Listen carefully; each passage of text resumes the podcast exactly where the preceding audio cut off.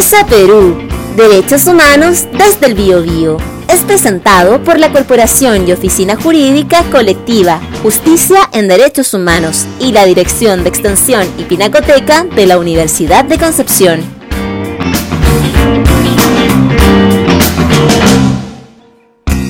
Muy buenos días, buenas tardes o buenas noches, dependiendo de la hora en que nos escuchen. Esto es Plaza Perú, Derechos Humanos desde el Bio Bio. En un nuevo capítulo me acompaña el día de hoy mis contertulies Pablo Torres y nuestra querida Florencia Alves Marín, otra de las integrantes de colectiva. Bienvenidos Pablo y Florencia. Buenos días Flo, un gusto nuevamente estar acá como siempre. Buenos días Florencia.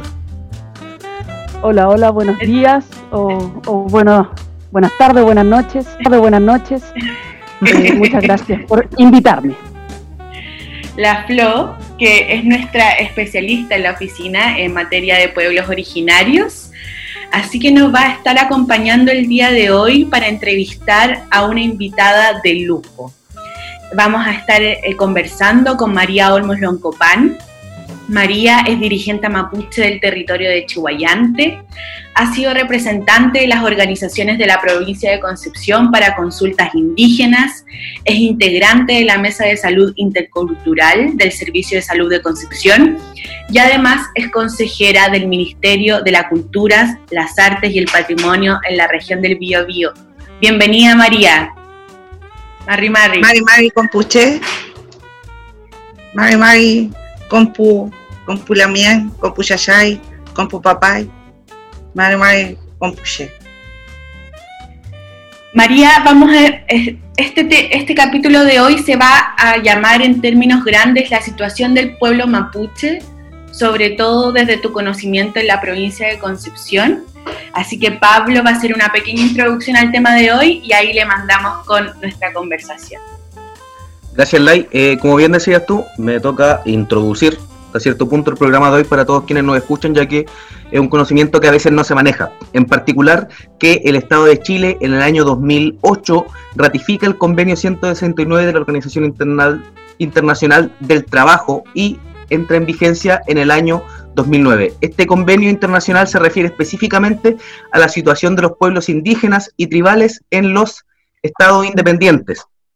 Y eh, la gran relevancia que tiene este convenio es que viene a cambiar el paradigma que estaba con respecto al convenio anterior, que es el 107, ¿ya? Porque el convenio anterior entendía básicamente a los pueblos originarios de mala manera como sociedades que en definitiva iban a dejar de existir y, e iban a pasar a integrarse con las sociedades de los emergentes estados-nación.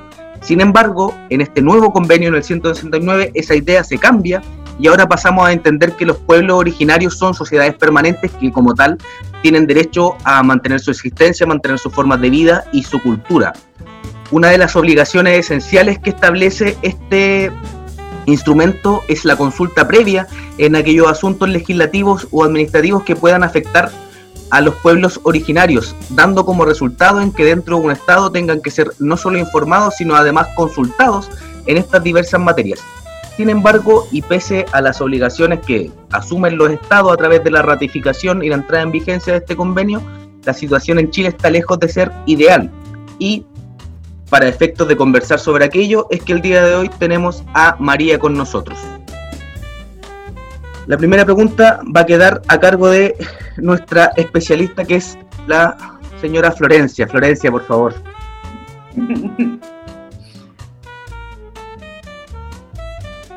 Tenemos problemas con el audio. ahora sí, perdón. bueno, estimada María, primero que nada, otra vez gracias por, por estar aquí, por tu presencia virtual, pero presencia al fin. Y mi primera pregunta va enfocada a la idea que existe en el aire o en la opinión pública, que piensa que los mapuches están exclusivamente, que el pueblo mapuche vive en el campo o es del campo, eh, especialmente en la región de la Araucanía, ¿cierto? Eh, por lo que muestran los medios o por un sinfín de otras razones o prejuicios.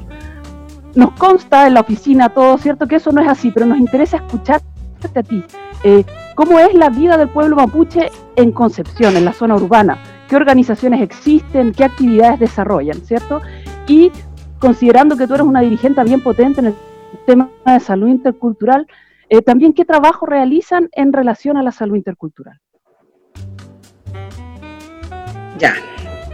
Eh, bueno, Lamien, te cuento que nosotros, primero que nada, dentro de la región, somos alrededor de 490, 520 organizaciones dentro de comunidades y asociaciones en la región del Biobío.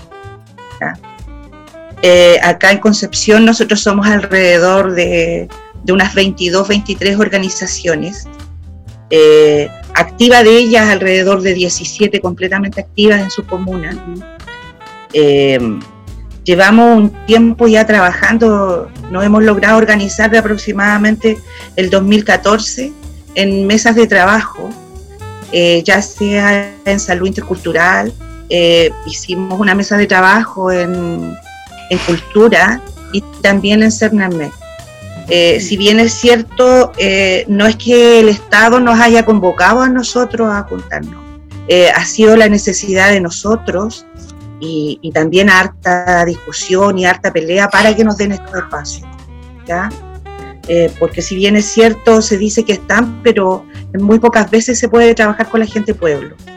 Nosotros hemos logrado esto ah, desde el 2014 y hemos logrado afiatar trabajo en bastantes comunas, eh, ya que acá en Concepción, en la urbanidad, eh, se llevan haciendo guillatunes ya y Huichipanto hace, hace muchos años, alrededor del 2000, 2002, 2003 aproximadamente. ¿ya? Eh, no es algo que haya nacido ahora, que mucha gente lo ve como que el tema mapuche hoy día es como, es casi cliché diríamos de alguna forma, por así decirlo. Pero todo lo que se ha conseguido dentro de la ciudad ha sido prácticamente eh, una gran lucha en los municipios, porque en Hualqui se levantó Guillatún en un espacio que es un humedal que se está peleando para que den ese espacio a, las comunidades que están ahí. Ha costado mucho.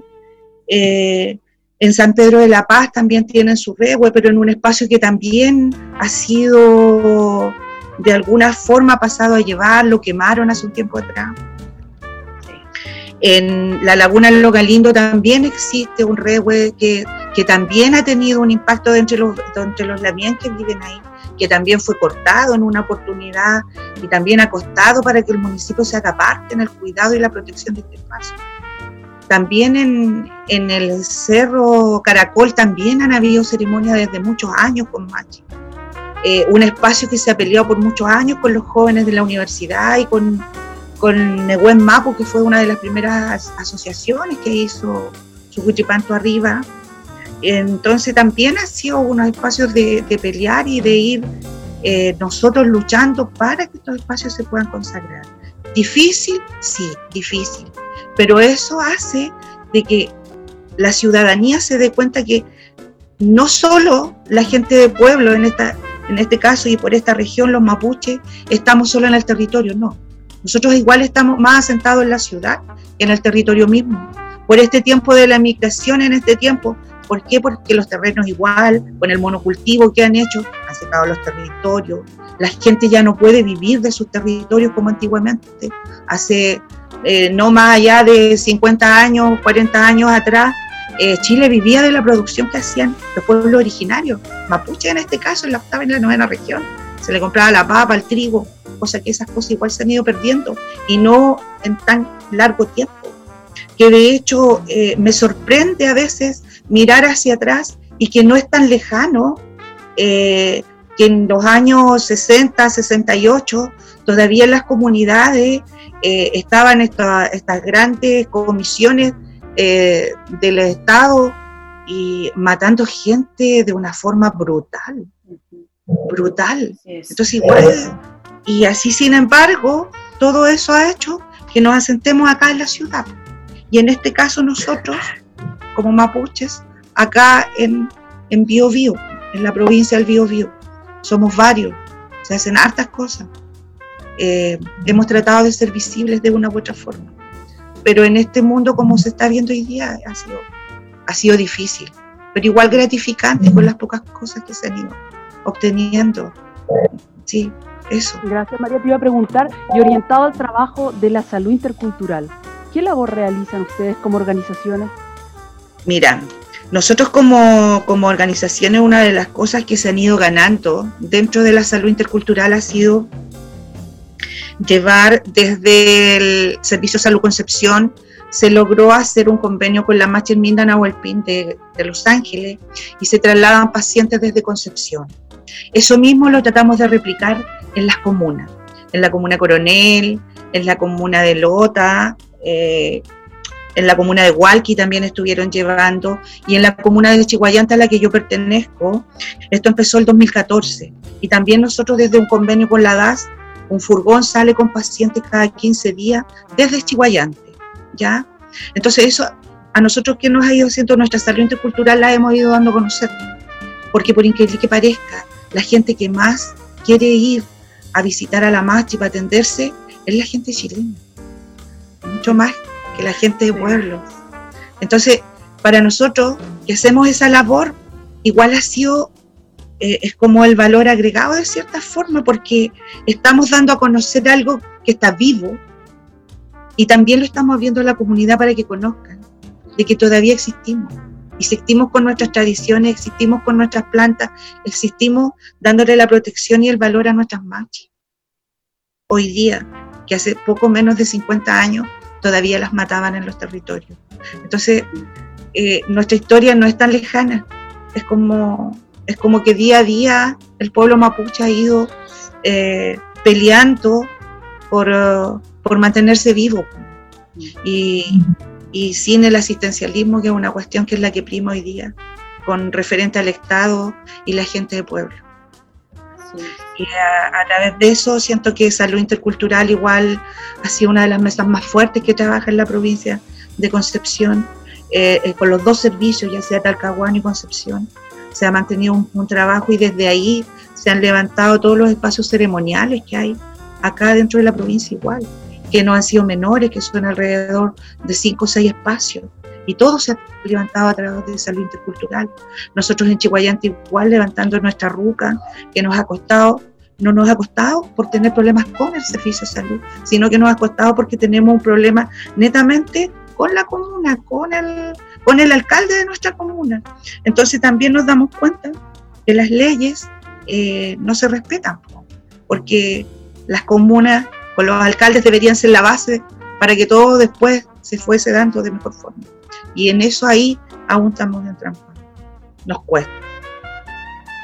María, a propósito de eso eh, y lo que tú nos dices, bueno, que la lucha del pueblo de la nación mapuche por hacerse espacio tiene no solo que ver con visibilizar el territorio, con la historia viva, como has dicho tú, sino también con el derecho a ser escuchados y además consultados sobre la materia eh, que les afectan directamente. En ese sentido, tú como dirigenta del pueblo en el territorio de Chihuayante y en todas las entidades en las que participas, ¿crees que ha habido verdaderamente un cambio de paradigma antes y después que Chile ratificara el convenio 169?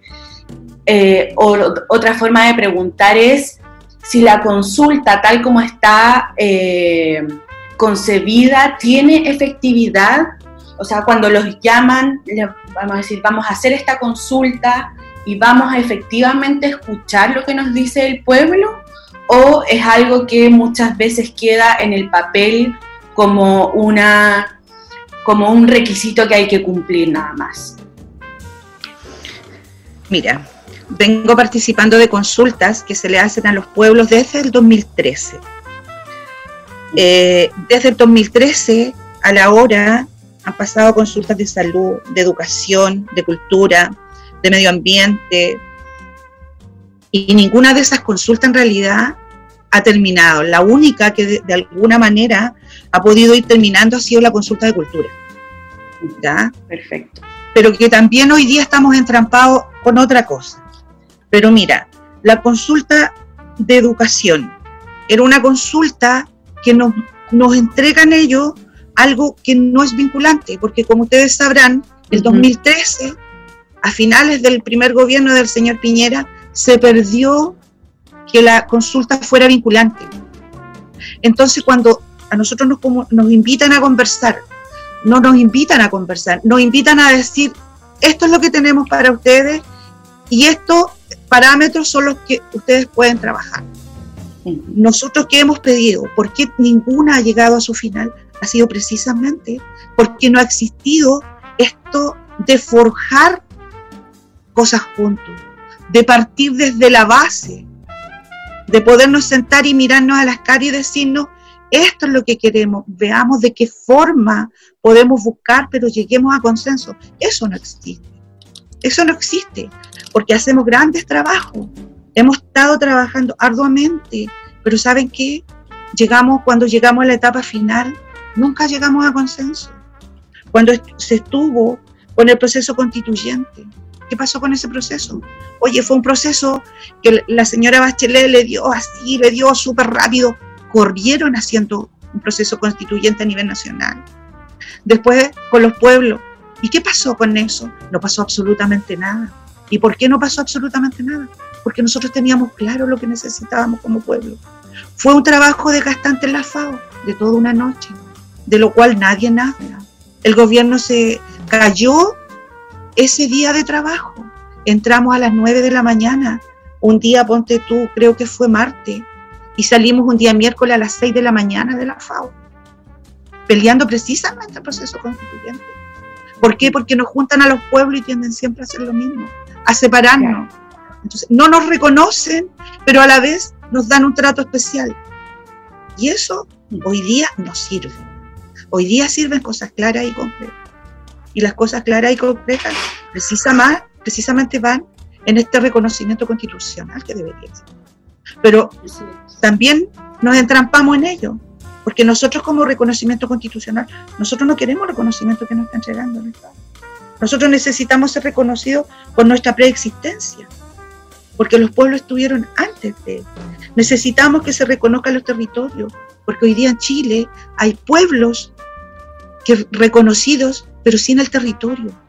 ¿Cómo ustedes se puede entender eso de que un gobierno reconozca un pueblo sin territorio. ¿Cómo?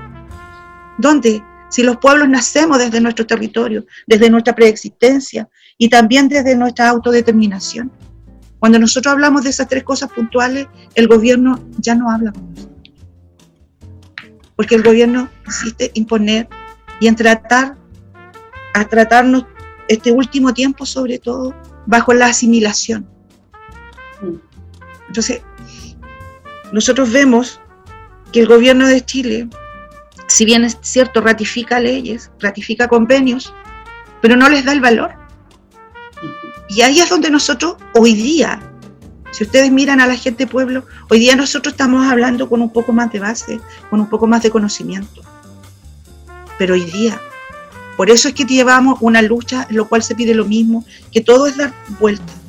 Y hoy día recién estamos haciendo un cambio en difícil, sumamente difícil, porque aún siguen matando gente, aún matan gente en los territorios, aún existe la vulneración de derechos por nuestra gente en los territorios, los niños, los ancianos, tanto ellos como en el territorio y nosotros día a día que vivimos acá en la ciudad, porque no somos reconocidos como tal.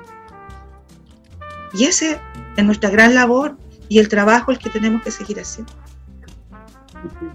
María, sobre lo que comentaba recién, eh, eh, como bien es de conocimiento mediático, en Chile hasta antes, digamos, que llegara la, la pandemia del COVID-19, estaba en marcha un proceso constituyente, digamos, ya formal nuevamente y que iba a dar muy probablemente el espacio a la creación de una nueva constitución para el país.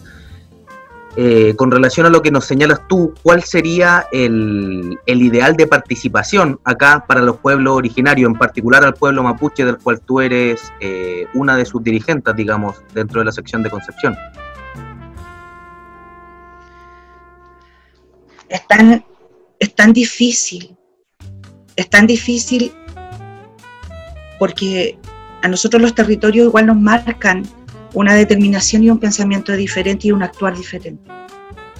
Entonces igual nosotros, para nosotros es sumamente difícil poder hablar del pueblo mapuche en, que no sea en, en espacios reducidos. Ponte tú, yo puedo hablar de lo que nosotros pensamos en Chihuayante. la asociación a la cual yo pertenezco. De eso yo me puedo hacer netamente cargo y puedo decir, mira, nosotros hoy día necesitamos que nos sentemos a conversar con el gobierno, que nos reconozcan como pueblo, que reconozcan tremendos tratados que han sido hechos por gobernantes anteriores, que se den cuenta que hoy día siguen vigentes, que respeten la cultura, que respeten al pueblo, que le den el valor, porque no nos pueden estar hablando de leyes si no nos respetan y no nos reconocen constitucionalmente. Entonces, es como lo que yo les decía adelante, nos invitan, nos convocan, nos llaman a sentarnos a conversar, pero ¿con quién conversan finalmente si como pueblo no existimos? Entonces, este asunto de, de estos tratados, de estas demandas nacionales, internacionales, son las que también hacen que nosotros demos vuelta en esto. ¿Qué queremos finalmente? Porque hemos acogido muchas leyes y todavía ninguna nos ha respondido a favor, porque todas dicen recomendaciones. Pero ¿cómo se llevan a cabo esas recomendaciones hoy día? Si seguimos en lo mismo, seguimos en lo mismo. Imagínate, tenemos una ley de patrimonio. Estamos hablando de cultura, una ley de patrimonio, un gran cambio a la ley de patrimonio pero resulta que este gran cambio a la ley de patrimonio también lo quieren hacer a puerto cerrado. Quieren hablar de un patrimonio, de un patrimonio que no existe para, el chileno. El chileno su patrimonio son algunos botones, algunos vestidos, algunos vestigios de armamento. Ese es el patrimonio. Pero los patrimonios que hay aquí en Chile son de los pueblos, son de cada uno de ellos.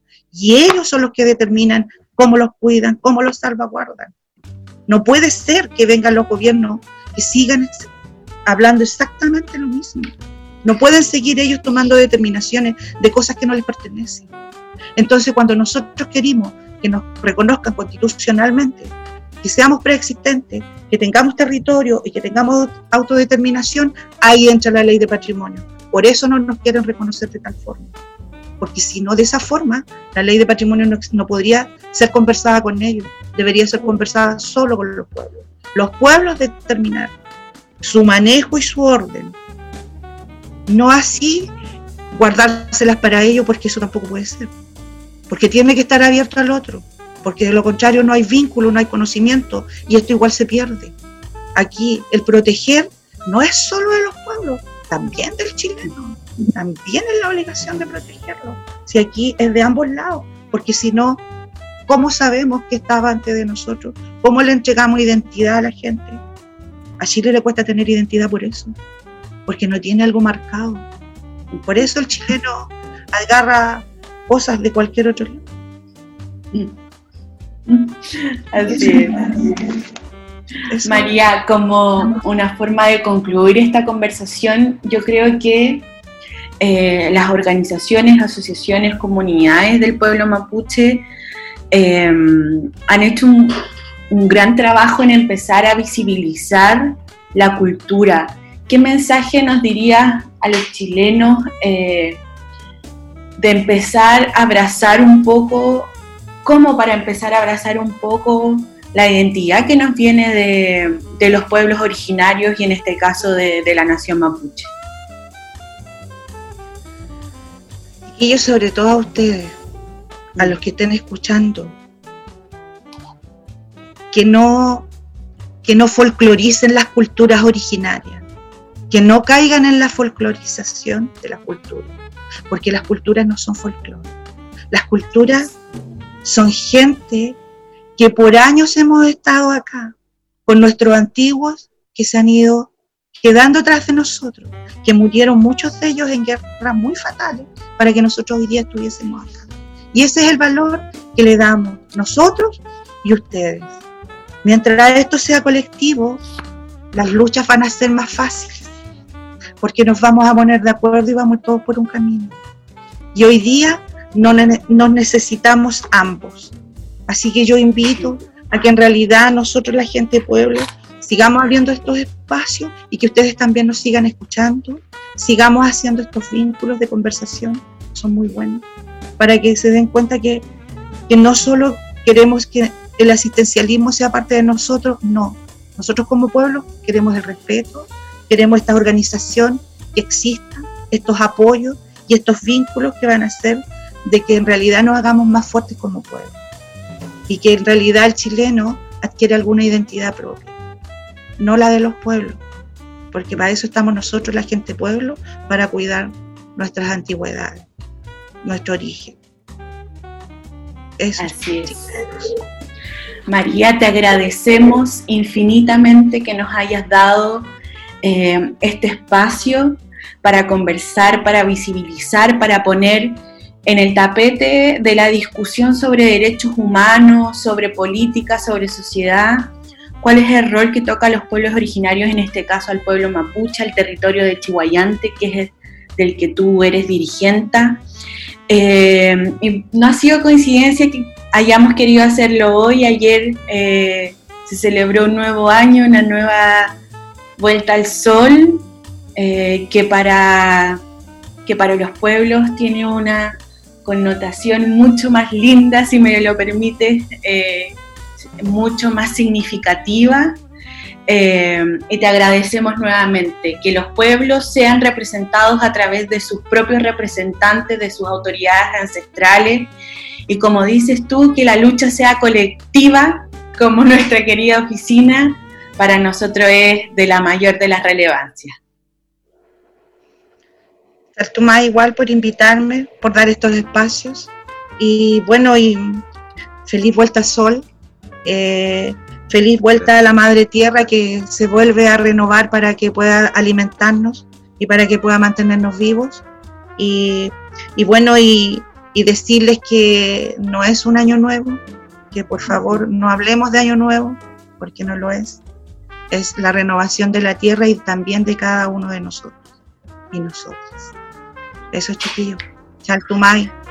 Chaltumay. Muchas gracias Muchísimas gracias, María. Muchas gracias, María.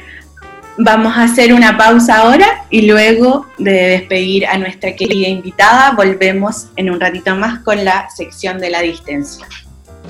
No se lo pierdan. Viene bueno como siempre.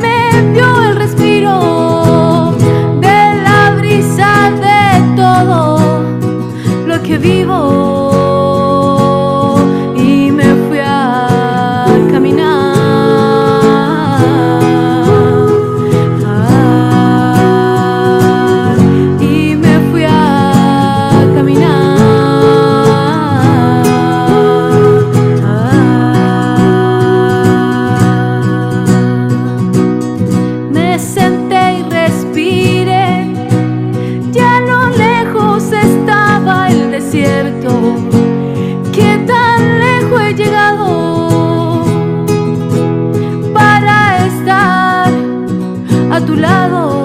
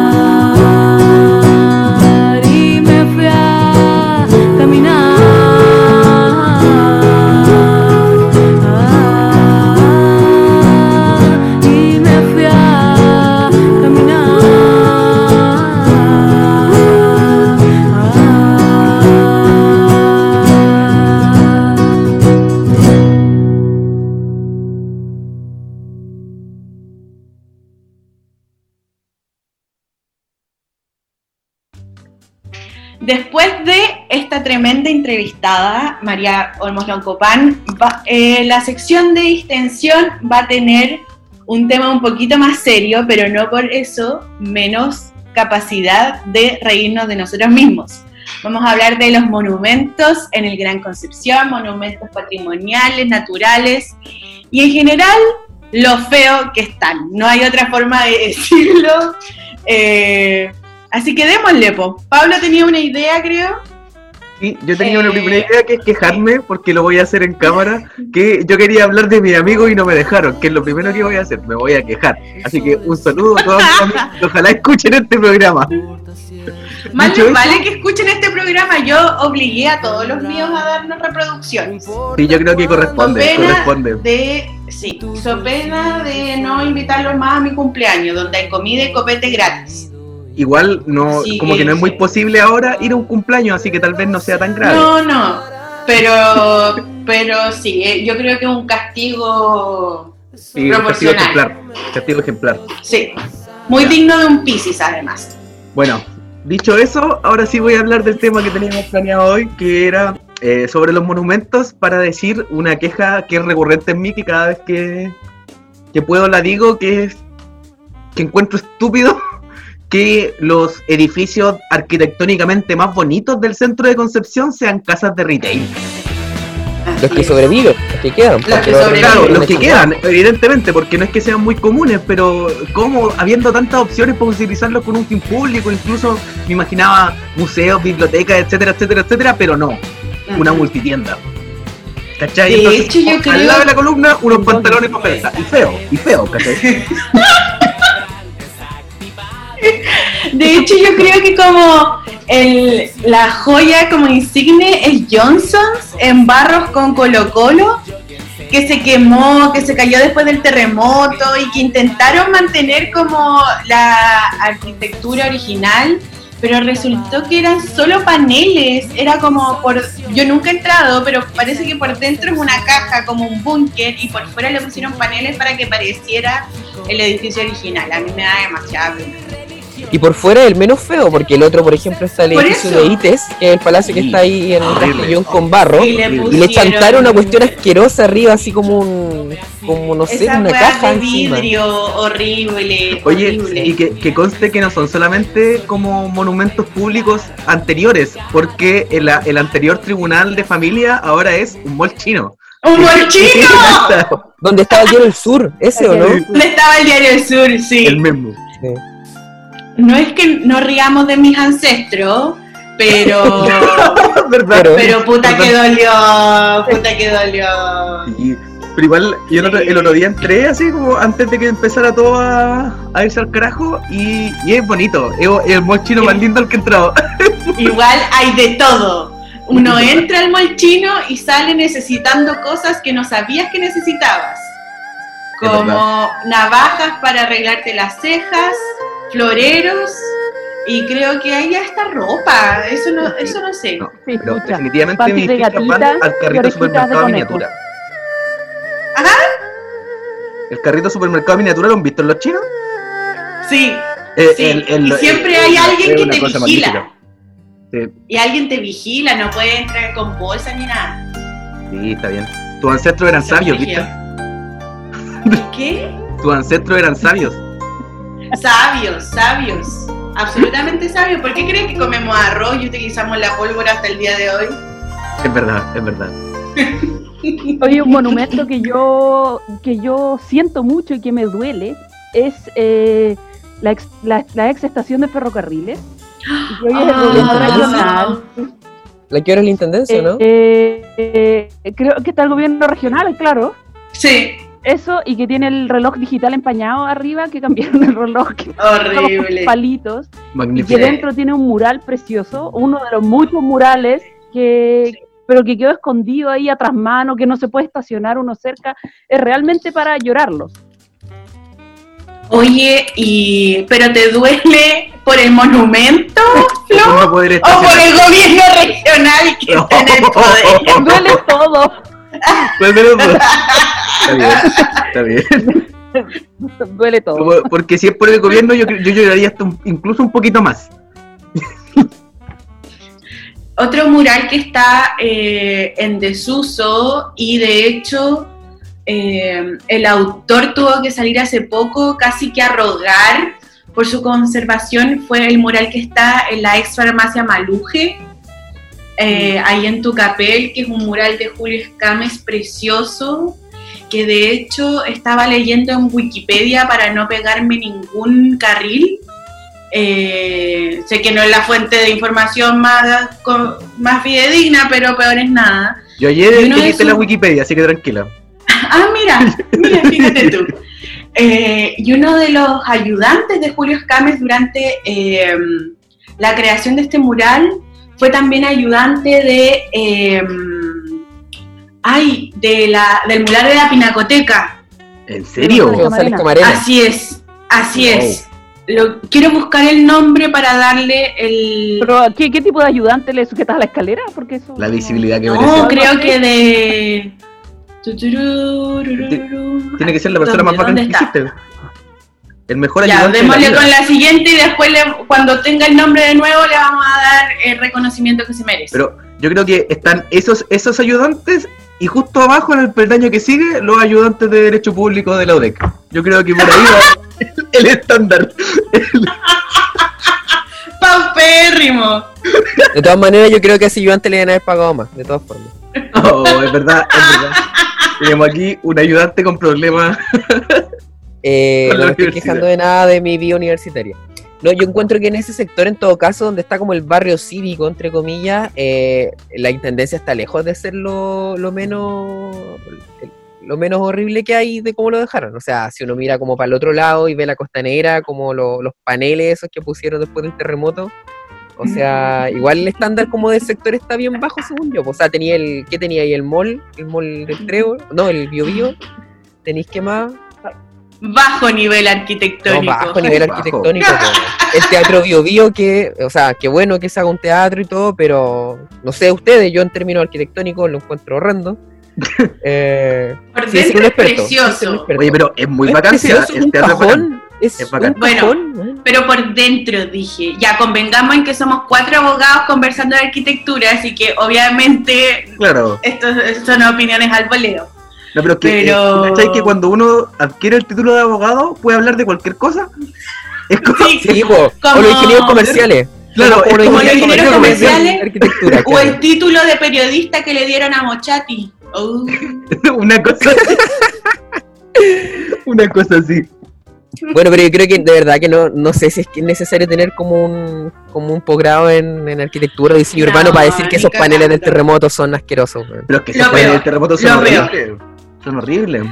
Pero lo bueno de eso es que después salió un meme de Piñera así como escondiéndose detrás, de- como todo Concepción escondido detrás de la, de la escultura, entre comillas, que decía así como, oh, mi trabajo es que está hecho, gracias presidente, y yo me reí un mes de eso. Un mes de Oye, pero Vamos a publicar caso, por las redes sociales de Colegio. si hablamos de cosas arquitectónicas como que desentonan, igual ahora tenemos una especie de Taj Mahal en esa parte de Concepción, po. Oh, qué horror. ¿Cuál? Ay, este El templo. El el templo Ah, mormón. el templo mormón, El templo ¿verdad? mormón, ahora somos Y, bacanes. y en un lugar que igual es bien tremendo históricamente, ahí hay como harta La Quinta. Yungue, sí. No, y antes de eso se, se decía a propósito de lo que hablamos con María, que había un como un monasterio en el que trajeron a los mochanos. Hay como una teoría. Mm. No Eh, tenía idea. Y encontraron, hubo, digamos, prospecciones eh, arqueológicas mientras se construía el templo mormón, estuvo aislado un espacio harto tiempo, porque encontraron osamentas con características de pre prehispánicas, digamos. No tenía Entonces, idea, y ahora- Flo. Y ahora uno ve ese el Taj Mahal, digamos, cuando está ahí llegando el coronel, se ve, así como la luz. Es tremendo. Mira, yo, yo lo veo de acá del Araquete, ¿ah? Yo lo veo desde acá del Araquete. Me imagino. La cúpula de oro, Claro. que todo lo ilumina. Acá en la, en la torre de Mordor que tenemos en el Araquete se ven todas esas maravillas. No. Ay, no ay, sé, ay. nunca he visto ese lugar con gente, con una gran, Pero- dicen que es el más grande de Sudamérica, pero, Pero es que no se puede llegar y entrar según yo, pues no, no puede No. ir cualquier No, ya no. No. El de único hecho, periodo. las- Dale sí, nomás, Forlán. exacto, lo que iba a, no lo que iba a decir Pablo. que hubo cuando recién, antes como que lo consagraran, ¿cachai? Ahí había como un periodo en que se permitían visitas y entonces uno entraba, es. pero era acuático porque te ponían más resguardos sanitarios que los que está poniendo el gobierno ahora para el COVID. Así te lo digo. No, ¿Cachai? Tú tenías que entrar poco menos que con un impermeable y una máscara y con, con cosas hasta en los zapatos, ¿cachai? Para no ensuciarlo. Entonces, bien cuático, bien cuático. Igual me parece, me parece como limpiar a los infieles del pecado antes de entrar a tu Sí. templo sagrado. Sí, pero eh, ¿sabéis qué es bonito? Es muy opulento, es muy opulento y todo está afelpado. O sea, Afelpado. Sí, todo es muy suavecito. O sea, es como un templo entero. Una cosa así, claro, una cosa así. a Pablo le gusta la opulencia, A mí no me, a mí no me Ah, gusta la opulencia. No, no, no. pero dijiste que horrible. era bonito, es opulento. Sí, pero ¿por qué afelpado? Porque es como, ah, Ya sabemos cómo va a ser tu casa cuando seas un abogado famoso y, y millonario. Claro, cuando lleguen la fama y los millones que todavía estoy esperando, a mí me prometieron que los abogados eran millonarios, no sé quién me vendió ese cuento, yo dije, Sí, ya, venía con sí, el título.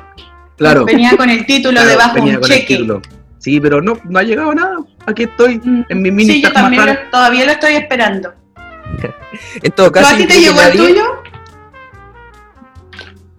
¿Qué dice Rodrigo? La flor. Yo creo que nadie en todo caso conoce un monumento más, más kitsch. Y a lo mejor no lo ubican, pero les sugiero que lo busquen. eh, que el monumento de Neptuno que está en Hualpén, no sé si lo han visto. Siguiendo por la costanera, googlear ya que, este ya que comentamos lo- el monumento del terremoto, el templo mormón, siguiendo por la costanera, pero hacia allá la zona de Hualpencillo, si ustedes suben por la avenida Gran Bretaña después de la rotonda, se van a encontrar con el monumento a Neptuno. Busquen ese, la gente que está en su visto. casa igual busque eso, por favor.